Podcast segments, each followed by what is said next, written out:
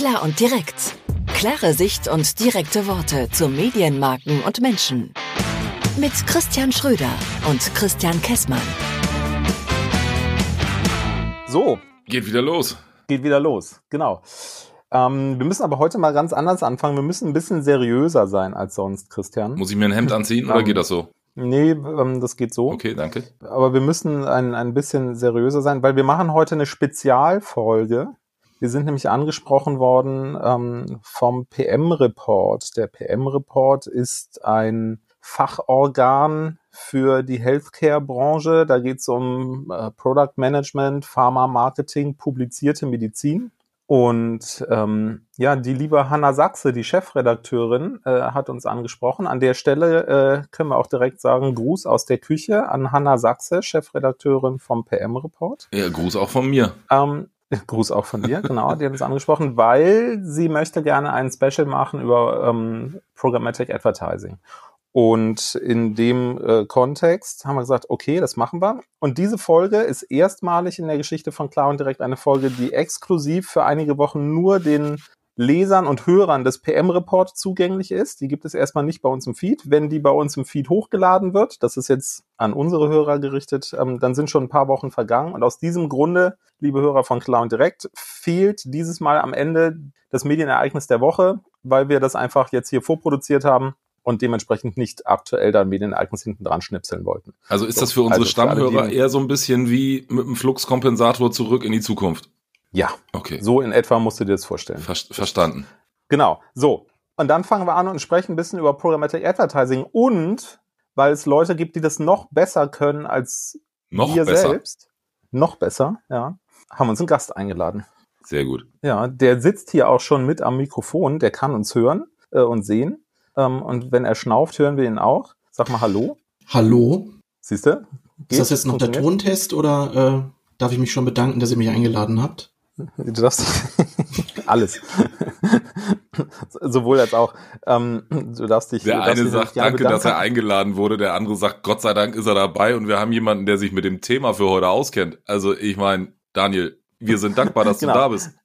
Also bei uns heute am Mikrofon ist Daniel Weber ähm, aus äh, in Hamburg sitzt du gerade oder äh, Nee, in der, in der Gegend zumindest. Na, um genau zu sein, sitze ich gerade in Buchholz in der Nordheide, ähm, wo ich Okay. auch wohne, aber arbeiten und wirken in Hamburg, das stimmt. Ja, genau. Also Daniel Weber ist, ähm, ja, wenn man so will, äh, Urgestein der Online-Media-Planungsszene in Deutschland, würde ich behaupten. Er guckt Was so, ja als ob da noch ein bisschen mehr gehen müsste, Christian.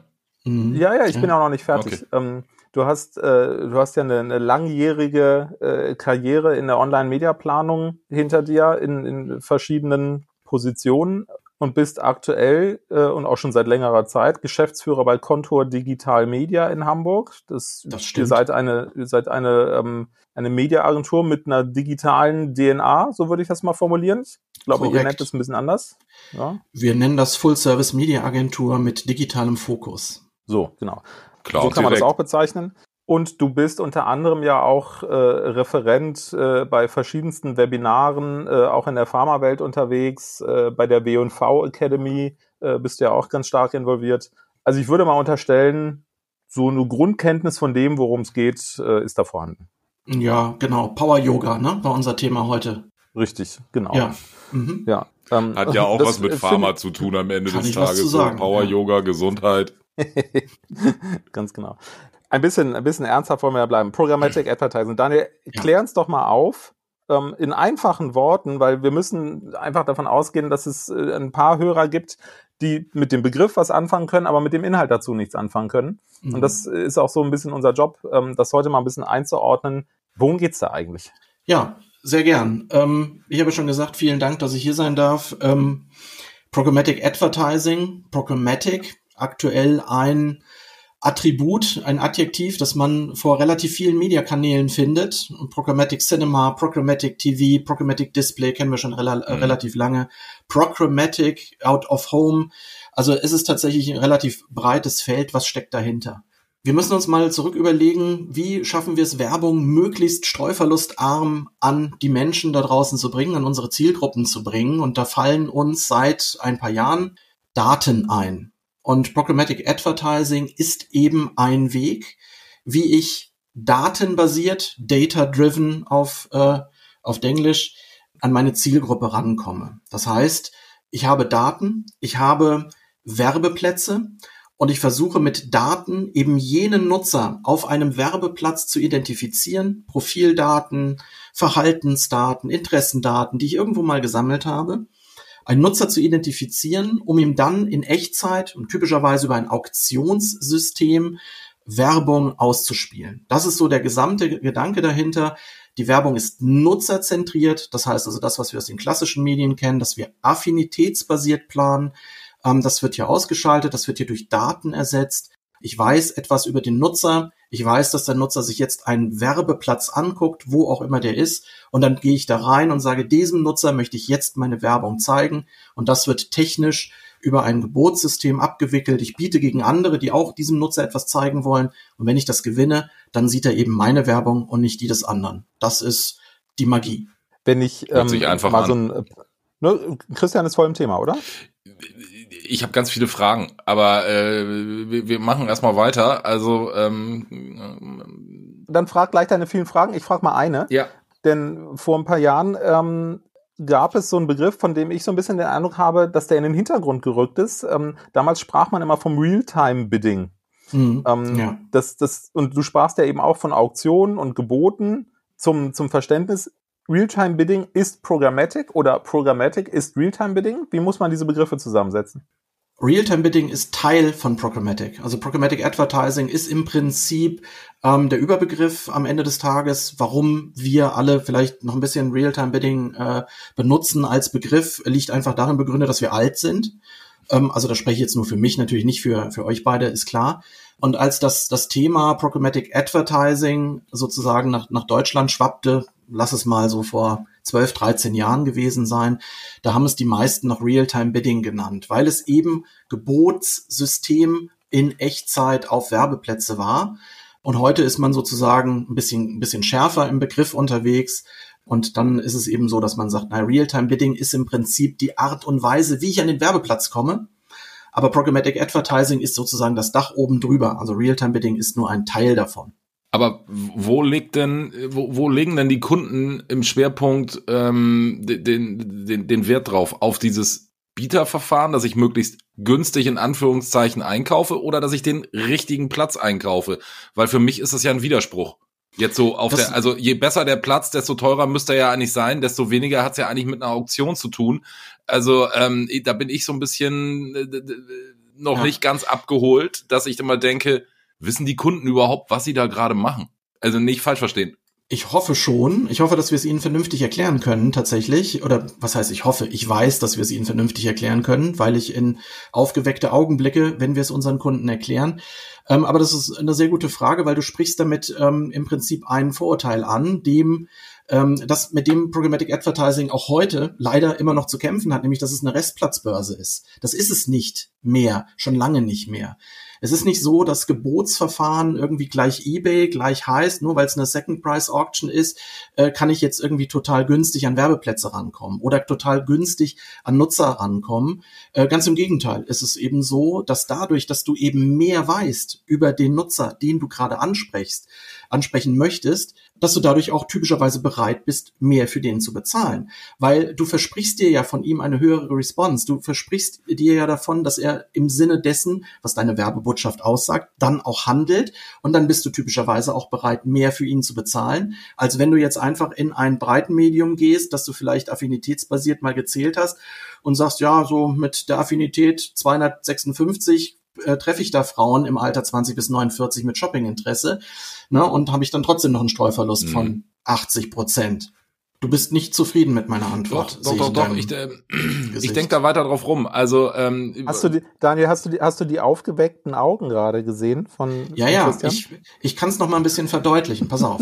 ähm, eines der der der ähm, der Möglichkeiten, die jetzt nicht nur Programmatic Advertising bietet, aber mit dem man sozusagen den meisten Nutzern da draußen, die im digitalen Advertising schon mal unterwegs waren, natürlich kommen kann, ist das Thema Retargeting. Mhm.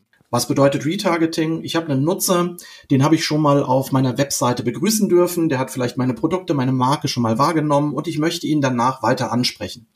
No, weil ich mir dann von, davon verspreche, dass wenn er schon mal auf meiner Webseite war, meine Produkte, meine Waren, meine Marke schon mal gesehen hat, mit einer höheren Wahrscheinlichkeit denen auch zugetan sein wird und sie dann vielleicht am Ende auch kaufen, nutzen wird. Das heißt, ich bin bereit, für diesen Nutzer, von dem ich eine Information habe, nämlich dass er schon mal bei mir war, am Ende natürlich auch einen höheren Preis zu bezahlen als für einen Nutzer, von dem ich gar nichts weiß, der vielleicht auch noch nicht bei mir war oder von dem ich sogar sicher weiß, dass er noch nicht bei mir war.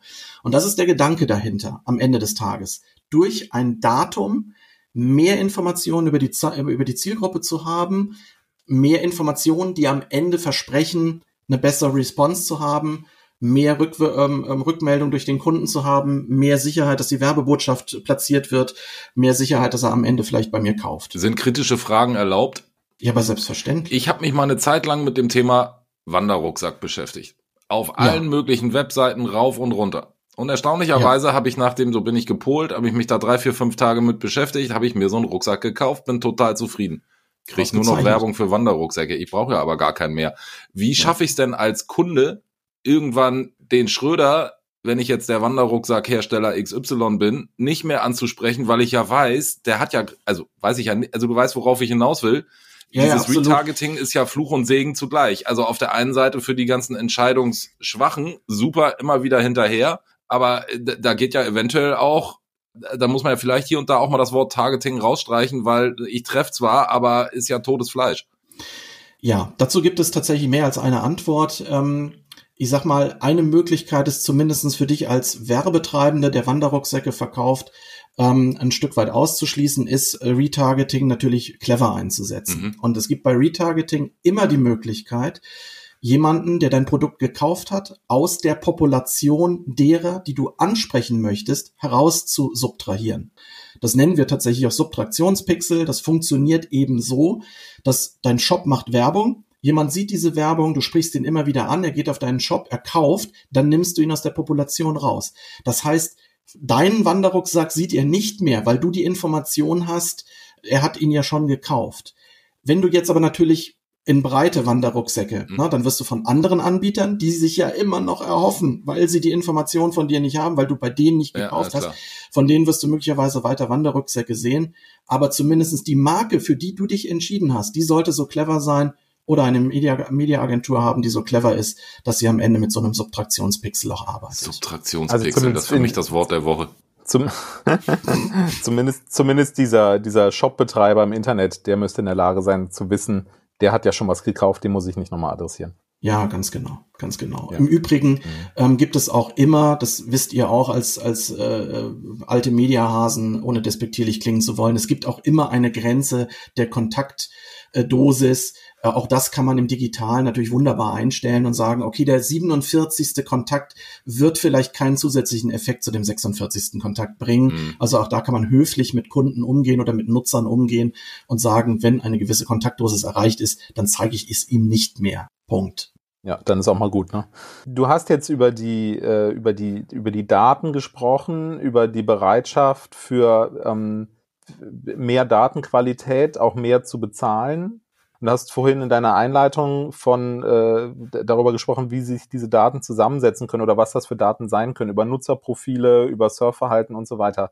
Wie schätzt du denn die, die Qualität von Daten im Programmatic Advertising ein? Also wie zuverlässig ist es denn, dass tatsächlich die von dir eben zitierte, dass du tatsächlich diese eben zitierte Frau 2049 mit Shoppinginteresse, hast du es, glaube ich, genannt, dass du die wirklich adressieren kannst? Mhm. Ja, das ist äh, tatsächlich ähm, so ein bisschen eine Krux.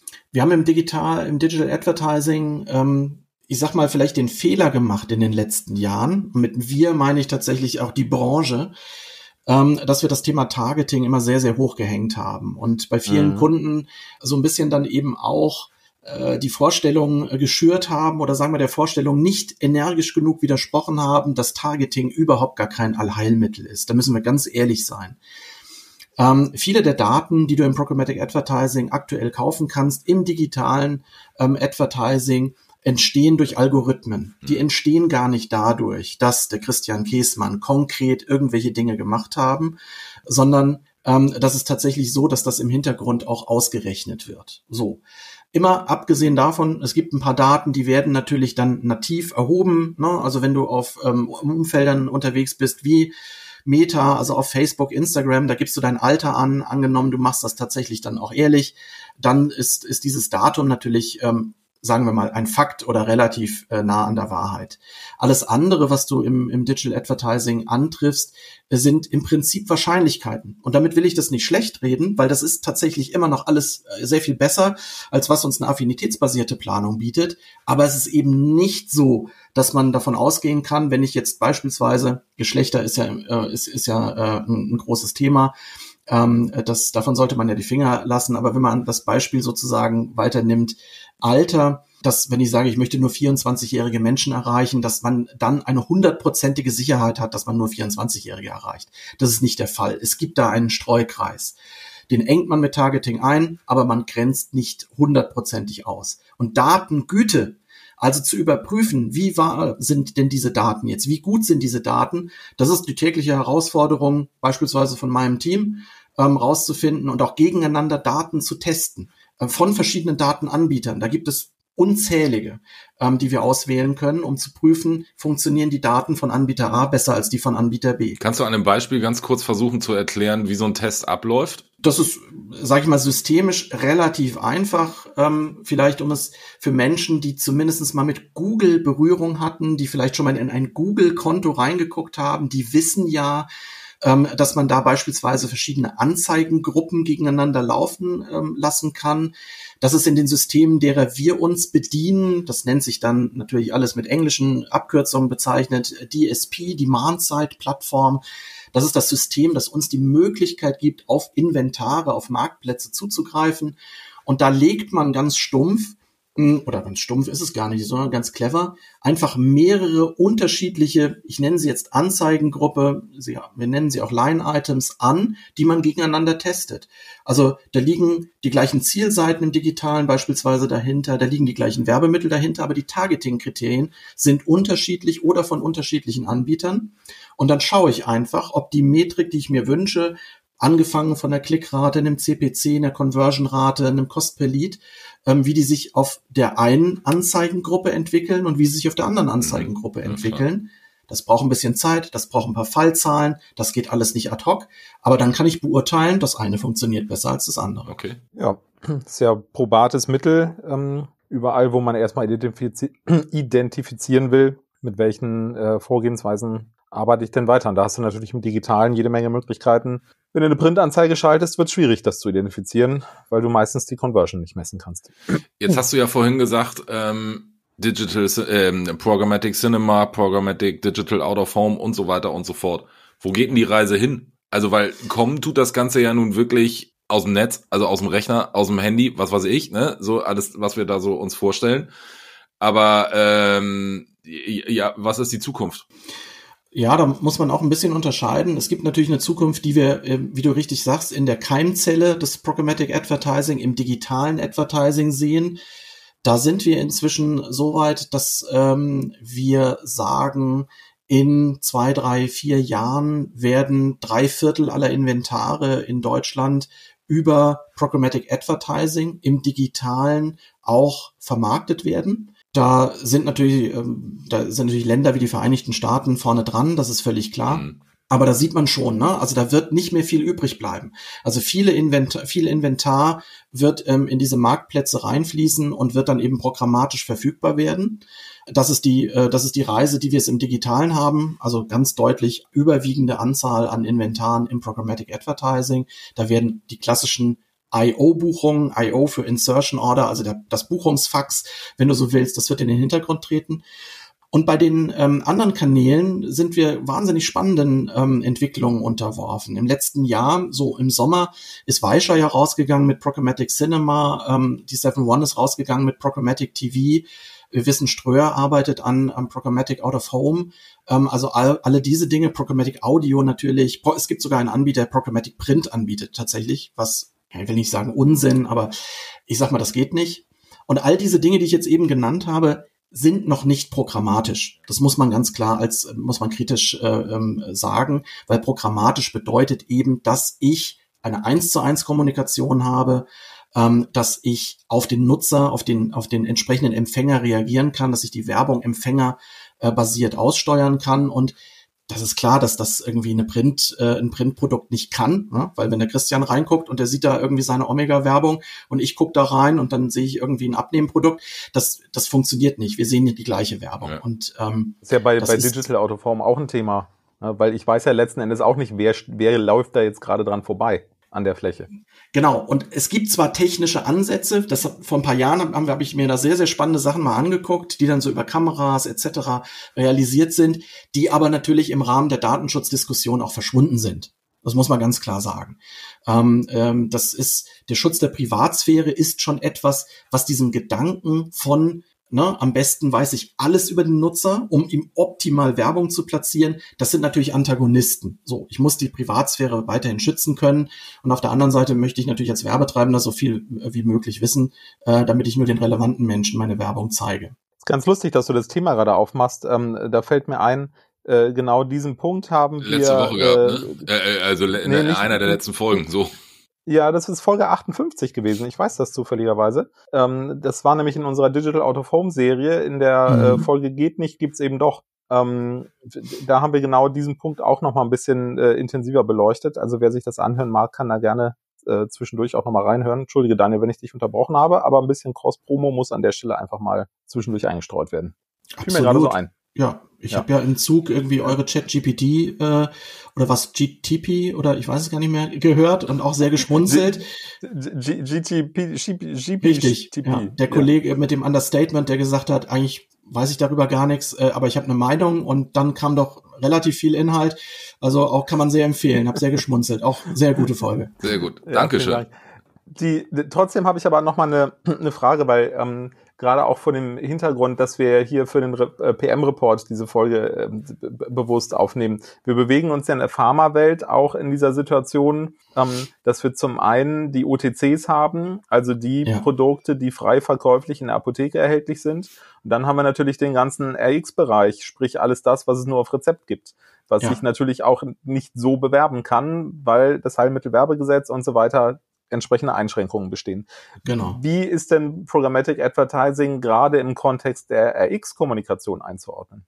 Naja, RX-Kommunikation ist ja tatsächlich wirklich Kommunikation, die sich dann ausschließlich an den sogenannten HCP, also an den Healthcare Professional, ähm, wenden sollte. Das passiert ja meistens darüber, dass die sich auf spezifischen Portalen auch am Ende ähm, identifizieren. Und wenn man da wirklich auf der sicheren Seite sein will, dann ist Programmatic Advertising an der Stelle sehr schwierig einzusetzen ähm, und mit ganz, ganz vielen Fragezeichen. Also da muss man wirklich darauf achten, dass man auf der sicheren Seite ist. Ähm, und da sehe ich tatsächlich die Effizienzvorteile von Pro Programmatic Advertising noch nicht. Das wird vielleicht noch kommen. Ähm, aber da würde ich tatsächlich, da greife ich tatsächlich eher zu ganz klassischen Methoden. Bei OTC sieht das anders aus. Da haben wir die breiten Zielgruppen. Da gibt's immer noch das Thema Pharmakovigilanz, aber ähm, damit, da können wir gute Lösungen für ähm, ähm, entwickeln. Bei RX bin ich persönlich extrem vorsichtig, was das betrifft. Ich muss noch eine Frage stellen zum Thema Daten. Wo geht denn da die Reise so hin? Also ähm, werden die besser, werden die schlechter? Wird da mehr restriktiv irgendwie Datenschutz nach vorne geschoben? Ähm, also das ist ja wahrscheinlich für euch auch so ein so ein Gradmesser nach dem Motto, wie entwickelt sich unsere, unsere Branche? Je mehr Einschränkungen es da gibt, was Datenschutz angeht, desto schwieriger, oder? Absolut. Also tats Tatsache ist, ähm, dass die äh, Diskussion um das, ähm, das Wegfallen der Third-Party-Cookies natürlich dafür sorgen wird, dass wir ein erhebl erhebliche Einbußen im, im, im, in dieser Datenlandschaft mhm. erleben werden. Warum ist das so? Weil immer noch äh, fast alle Datensammlungen, die es da draußen gibt, also gibt natürlich schon Ausnahmen, aber das wirklich das Gros auf diesem Third-Party-Cookie tatsächlich basiert. Und das ist ein uraltes Ding und das ist jetzt tatsächlich eben auch am Ende des Tages, äh, Google hat es auf der Abschlussliste, Apple hat es schon lange auf der Abschlussliste gehabt. Sobald das wegfällt, werden wir datentechnisch einen kleineren Pool haben.